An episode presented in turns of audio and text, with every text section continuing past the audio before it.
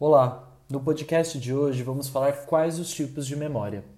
Segundo o texto de Berlan, as pessoas possuem dois tipos de memória.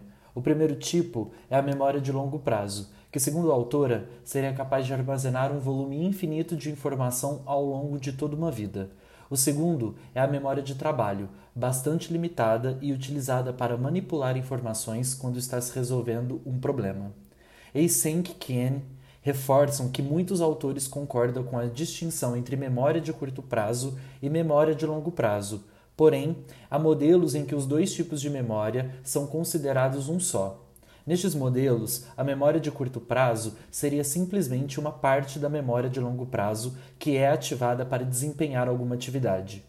Resultados experimentais mostram evidências mais fortes de uma diferença significativa entre memória de longo prazo e de curto prazo, ou seja, aparentemente esses modelos unitários não representam bem a realidade. Tipos e subtipos de classificação funcional que vão para além da relação da memória com o aspecto tempo são considerados pelos pesquisadores da área.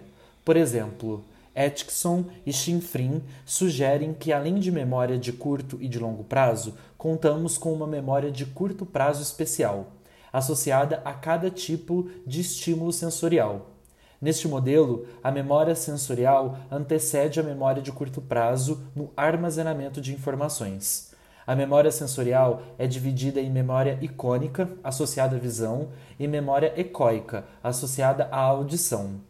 Ainda sobre o tema dos tipos de memória, a de longo prazo pode ser classificada em duas, a depender dos níveis de processamento, e memória explícita e memória implícita. A memória explícita envolve recordar informações conscientemente. A implícita não depende da consciência. Para alguém que não tem muito contato com a produção de ciência, pode parecer não fazer sentido investir tantos recursos em dar nome aos bois. Mas essa taxonomia, classificações conceituais, agrega valor às pesquisas, porque só podemos nos aprofundar no conhecimento de algo quando sabemos que estamos pesquisando. Obrigado, por hoje é só, até já!